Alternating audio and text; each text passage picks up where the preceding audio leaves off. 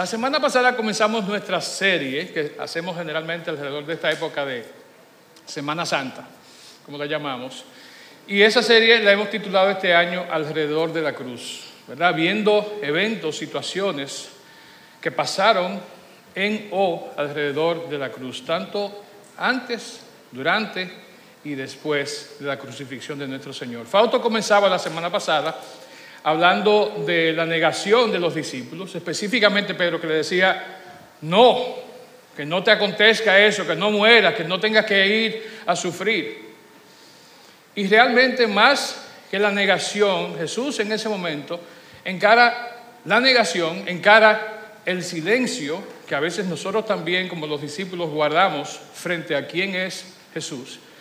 Y también muchas veces la confusión que sentimos y que mostramos en nuestras actitudes frente a quién es Jesús. Entonces, los que no lo escucharon, los que no estuvieron o no lo vieron por eh, YouTube la semana pasada, los invito a que vuelvan y vean ese mensaje para que veamos esa dimensión tan importante de no negar, de no quedarnos en silencio, de no estar confundidos acerca de quién es Jesús. Hoy continuamos nuestra serie y les voy a pedir a los que puedan leer y a los que están en su casa que vayamos a un pasaje que está en Juan capítulo 12, versículos 27 al 33 y del 44 al 50. Y dice así, ahora mi alma está turbada y acaso diré, Padre, sálvame de esta hora.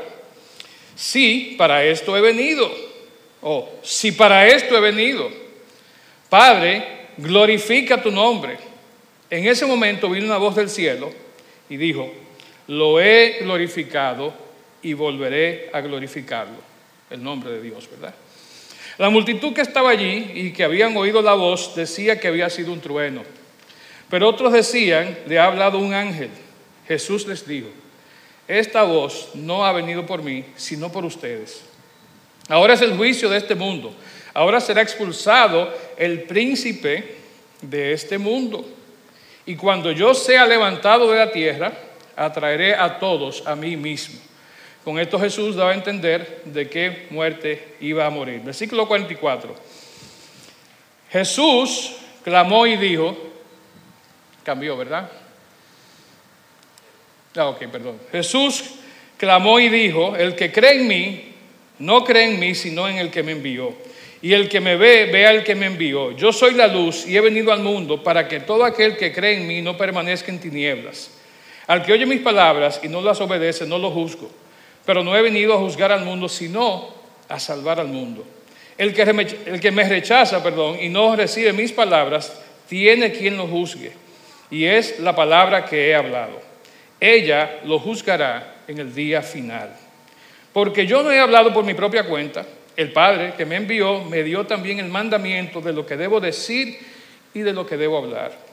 Y sé que su mandamiento es vida eterna. Por lo tanto, yo hablo, yo lo que yo hablo, perdón, lo hablo como el Padre me lo ha dicho.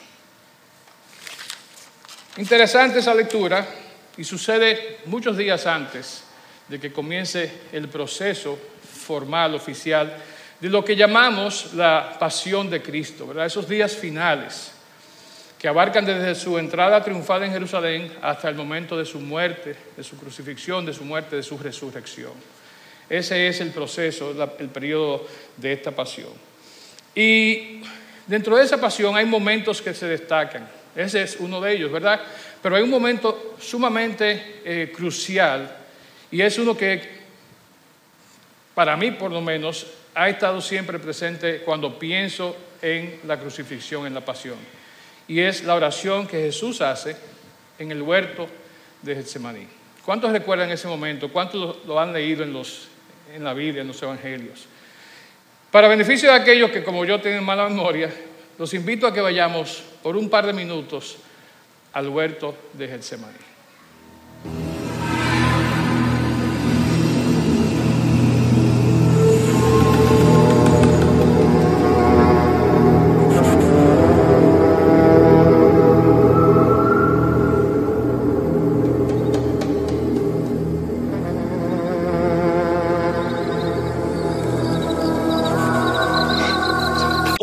De...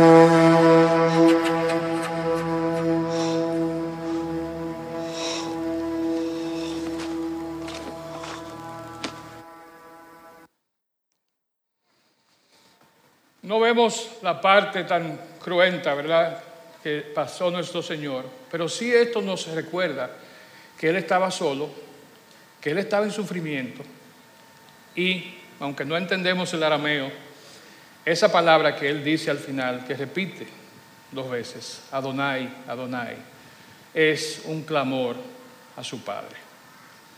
En un momento de sufrimiento, como yo decía, en un momento de mucha y gran tristeza. De hecho, lo que él está diciendo en ese momento aparece en Mateo 26, 39, donde dice, Padre mío, si es posible, que pase de mí esta copa de sufrimiento. Sin embargo, quiero que se haga tu voluntad, no la mía. Jesús está inmerso en una gran lucha, ¿no? Vemos eh, que ahí está eh, su naturaleza divina chocando con su naturaleza humana. Bien, y óigame, él está postrado, él llega a un momento en que no puede realmente soportar el peso, la carga de todo el dolor, de todo lo que viene encima de él. Por un lado, en su humanidad, él está cargando ese peso, está eh, expectante de lo que viene, del dolor que va a sentir cuando sea crucificado. De hecho, en una parte del mismo proceso, varios de los evangelios dicen que Jesús dijo, mi alma está destrozada de tanta tristeza, hasta el punto de la muerte. Entonces él estaba claro, como humano él tenía que sufrir, como humano él tenía una responsabilidad frente a su Padre, frente a nosotros, a cada uno de nosotros, a ti y a mí, de sufrir la muerte que debía sufrir. Ahora, la pregunta siempre surge, y la he visto en muchos lugares, mucha gente haciéndola. Y es verdad que Jesús tuvo miedo. Es verdad que Jesús por poco se huye. Y sabemos que sí, Jesús era humano y Jesús sintió miedo. Jesús poseía esas dos naturalezas, divina y humana. Claro, no estaban confundidas, pero sí estaban unificadas en Él. Y entonces es válido creer y saber que Jesús sí sintió miedo. El mismo miedo que tú y yo hemos sentido frente a situaciones que son crueles, difíciles, que nos traen angustia, que traen temor. La gran diferencia cuál es? Que Jesús sintió miedo, pero no se dejó vencer por el miedo. Él pudo haber sucumbido frente al miedo, pero no lo hizo. Jesús superó esa tendencia humana que tenemos nosotros de aferrarnos, de preservar la vida por encima de todas las cosas. ¿Verdad? Podemos sentir lo que sintamos por alguien. Hay muchas historias, mi esposa que está aquí le puede contar varias que hemos experimentado nosotros, donde en una situación de peligro, ambos, yo le he empujado a ella del camino y he salido yo corriendo. Pregúntenle a ella luego. Pero uno se aferra a su vida la quiere defender por encima de cualquier otra cosa. Claro, ya cuando llegan los hijos la cosa como que cambia, pero ese es otro tema para otro día. Jesús poseía la capacidad de decir, no voy a sentir miedo porque yo soy Dios, yo soy el Hijo de Dios. Sin embargo, como cualquiera de nosotros, Él pudo y de hecho sintió miedo. Su instinto de, conservación, ¿verdad? Eh, lo alaba hacia ese lado, pero su divinidad lo ayudaba a enfocarse en lo que el Padre le había encomendado hacer. Y de hecho, no lo hacía él atento a que él era el Hijo de Dios, sino a que él tenía el Padre quien estaba por él. En Hebreos 2.18 vemos el siguiente eh, pasaje. Ayúdenme muchachos, que no sé si lo estoy pasando bien allá. Pero la Biblia dice que debemos seguir el ejemplo que Jesús nos da. Debemos eh, enfrentar sabiendo que somos humanos, enfrentar los momentos difíciles que se nos presentan en la vida y salir victoriosos como lo hizo Jesús. De hecho, lo podemos hacer si confiamos en Jesús. Hebreos 2.18 dice, debido a que Él mismo ha pasado por sufrimientos y pruebas, puede ayudarnos cuando pasamos por pruebas. Entonces no es atento a nosotros. Jesús no lo hizo atento a Él, lo hizo porque Él tenía al Padre de su lado. Y la pregunta que les quiero hacer a ustedes ahora es, ¿cómo vamos de hecho, ¿cómo enfrentamos nosotros nuestros miedos? ¿Cómo enfrentamos nosotros nuestros temores? El miedo es una emoción propia de cada uno de nosotros, los seres humanos.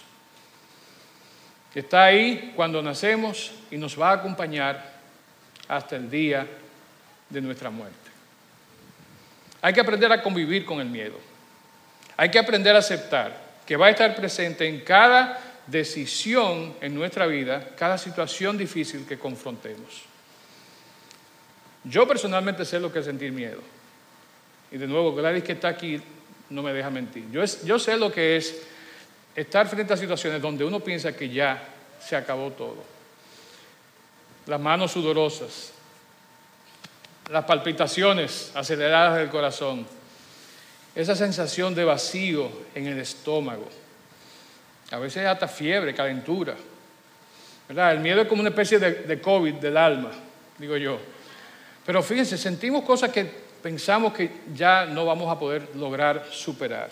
Sin embargo, es importante que recordemos que el miedo es una emoción necesaria para cada uno de nosotros que se activa en el momento en que necesitamos tener un reflejo frente a una situación de peligro. Necesitamos el miedo para sobrevivir. De hecho, eso ha permitido que la raza humana llegue hasta donde está el día de hoy. ¿Verdad? Los miedos nos van a acompañar siempre, lo repito. Piensen ustedes las últimas 24 horas de su vida, si no han tenido algún miedo. El que no lo haya tenido, me lo dice, yo me siento y me voy. En las últimas 24 horas yo he tenido varias situaciones que he tenido que confrontar que han sido de miedo. El miedo es real en la mayoría de los casos o puede ser imaginario, ¿verdad? Y ese es el asunto. Hay miedos que son muy presentes, muy claros. Mi esposa, por ejemplo, y perdón Gladys que te estoy usando tanto, pero no conozco a, los demás hermanos también, pero Gladys tiene un miedo horrorífico a la culebrita verde. Qué bonita esa culebrita, ¿eh? ¿A cuánto le gustan esas culebritas verdes? ¿Verdad? Con un chin de sal puesta en la brasa. ¿Verdad? Y lo que me gusta de esa culebrita es la mirada que ellas dan a uno, así. De hecho, yo creo que por ahí andaba uno ahorita. Pero Gladys, y con razón, ¿verdad? Vivimos frente a un área verde, en nuestra casa, en el patio hay árboles. Y Gladys tiene miedo de que un día ella limpiando, levantando hojas, dice, ve tú, que lo más seguro que hay una culebrita. ¿Verdad? Y ese es un miedo real que ella sufre. Ahora, hay miedos imaginarios también. Gladys ha sufrido miedos imaginarios y uno de los miedos de ella es que yendo por la autopista un día, una, una patana se va a virar y nos va a caer encima. Digo, ha sucedido pero es menos probable que, ella se que pase eso, que ella se encuentre una, una, culebrita verde en la casa. El punto es que el miedo se convierte en un enemigo nuestro, se convierte en un tirano. Eh, y tratamos de, escondernos, pero no podemos. El miedo, el miedo nos persigue a donde quiera que vamos. ¿verdad? Nosotros nos llevamos nuestro miedo con nosotros donde donde sea que vamos. Ahora bien, quiero retarlos a que veamos el miedo desde otra perspectiva, desde otro ángulo. Y es que el miedo es un regalo. El miedo es un don que Dios nos da. Y sé que muchos están diciendo, el miedo es un regalo, el miedo es un don.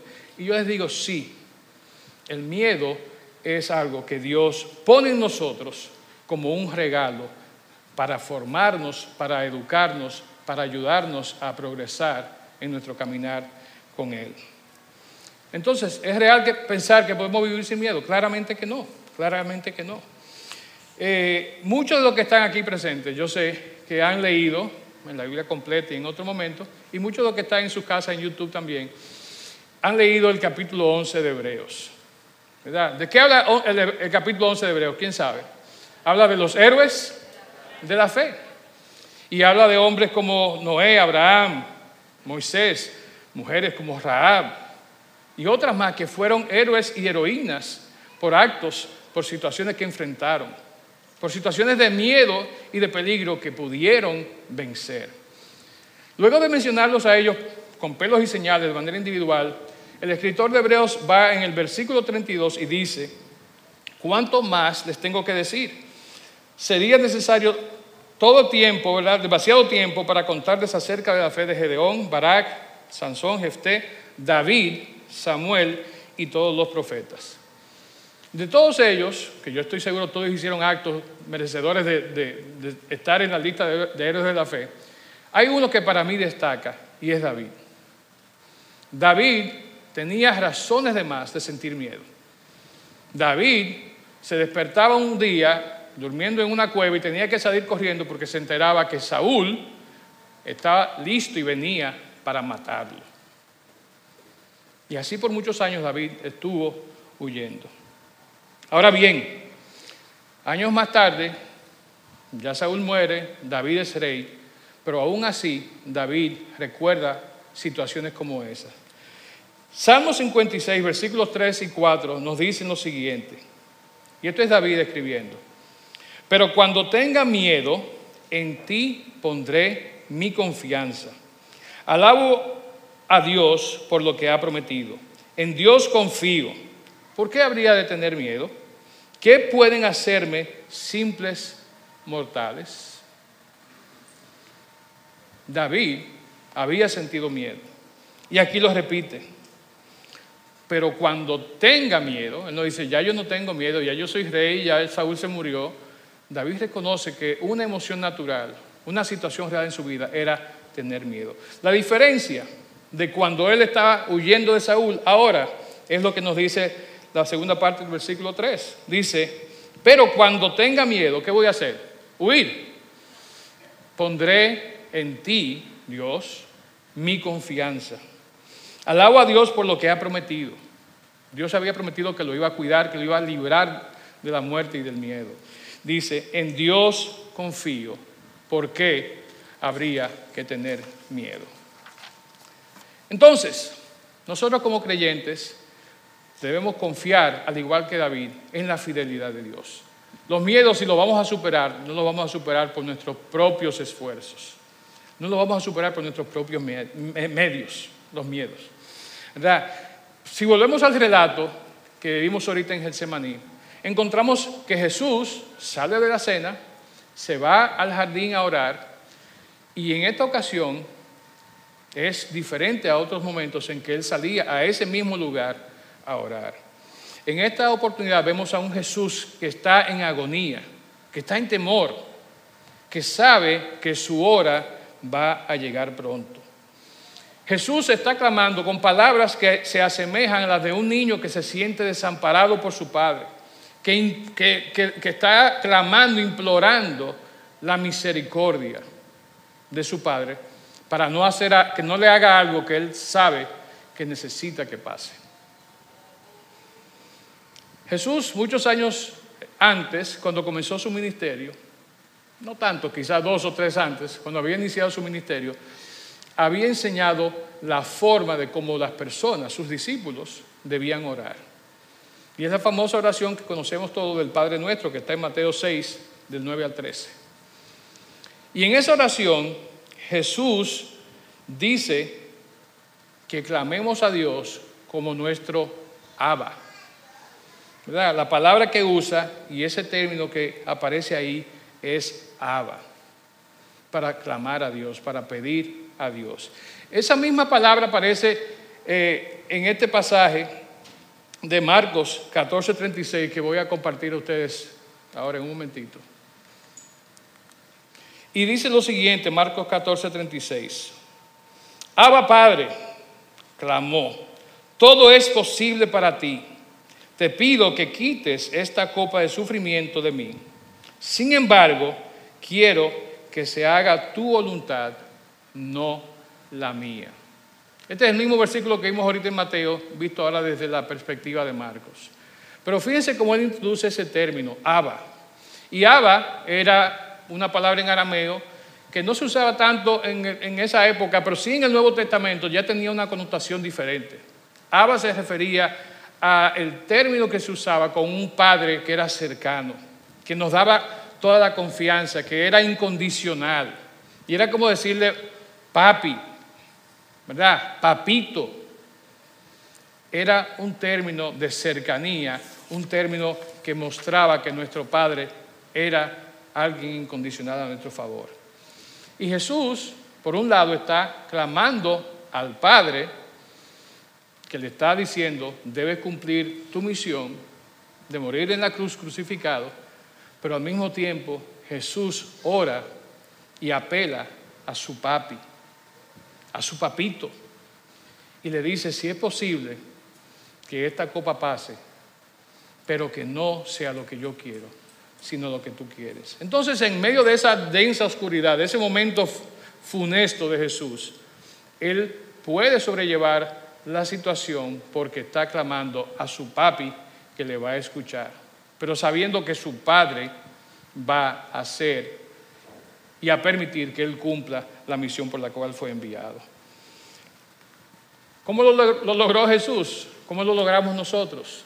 Poniendo todos nuestros temores, poniendo toda nuestra preocupación sobre los hombros de aquel que es poderoso, que es fuerte para llevar sobre él las cargas. Primera de Pedro 5, 7 dice, pongan todas sus preocupaciones y ansiedades en las manos de Dios, porque Él cuida de ustedes.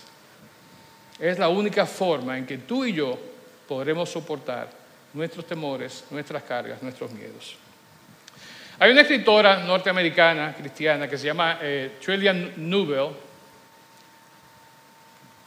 y creo que, escúcheme aquí un momentito, ayúdenme allá muchachos con la cita de, ¿qué está pasando esto? Bueno, hay una escritora norteamericana llamada Trillian Newell que dice en su libro Miedo y Fe, Encontrando la paz que anhela tu corazón, no podrás ejercitar tu fe y caminar con confianza en Jesús hasta que comprendas que Él es tu Rey resucitado y está intercediendo por ti ahora. Él está a tu favor. No hay mejor noticia que esta.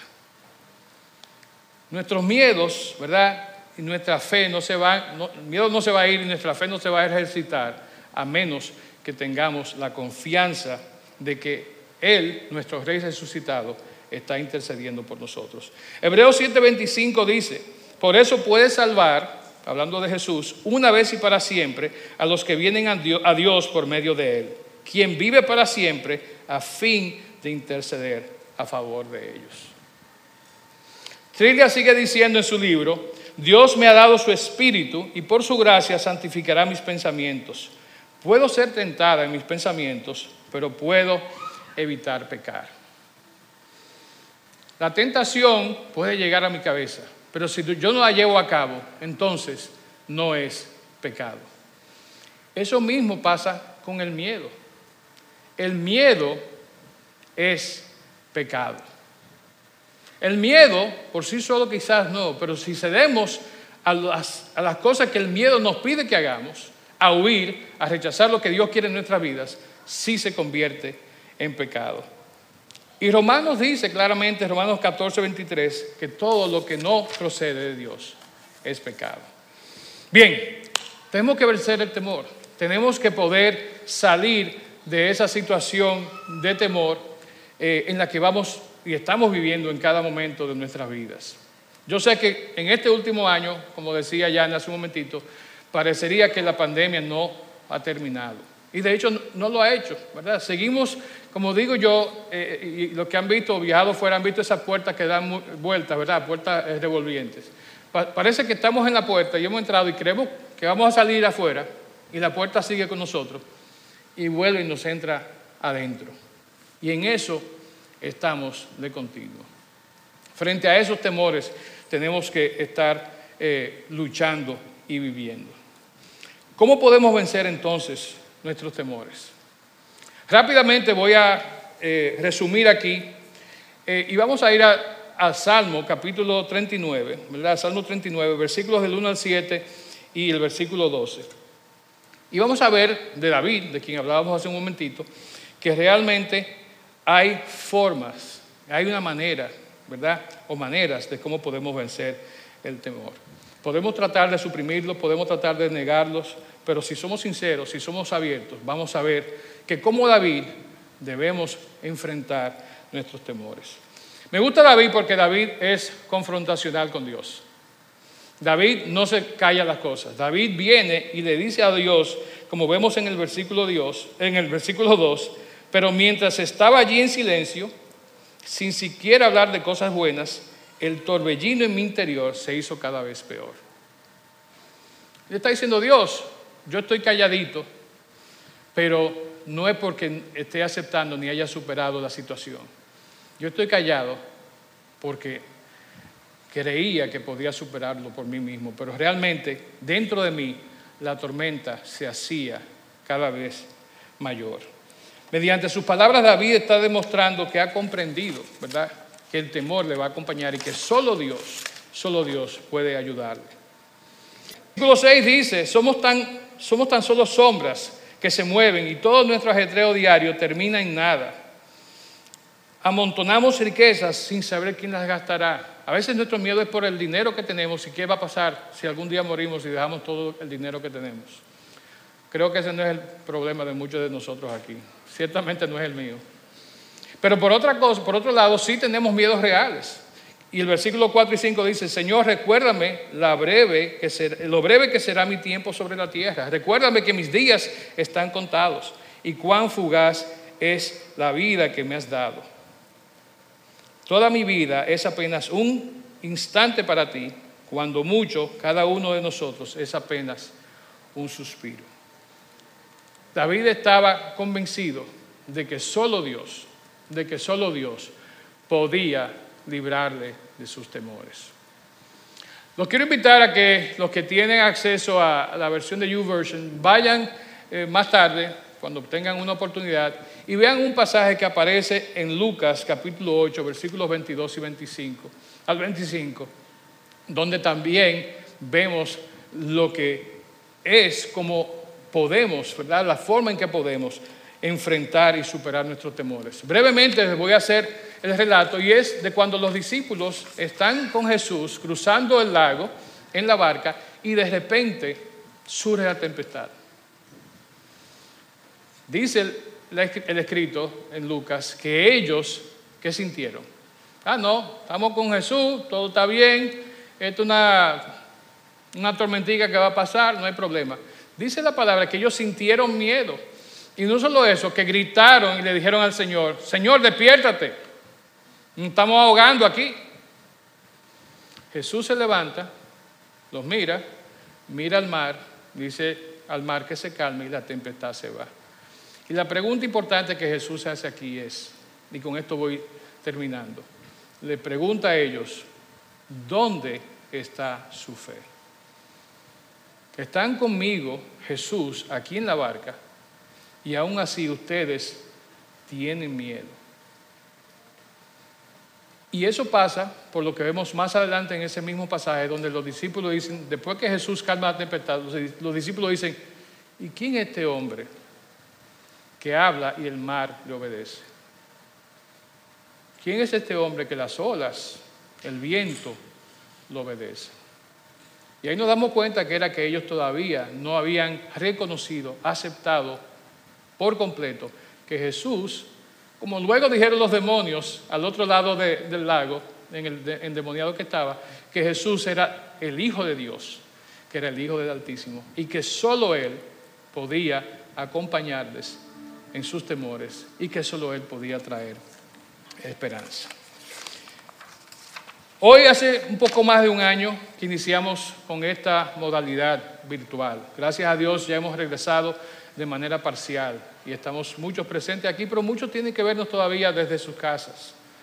Todavía tenemos toque de queda, todavía hay distanciamiento, hay alejamiento.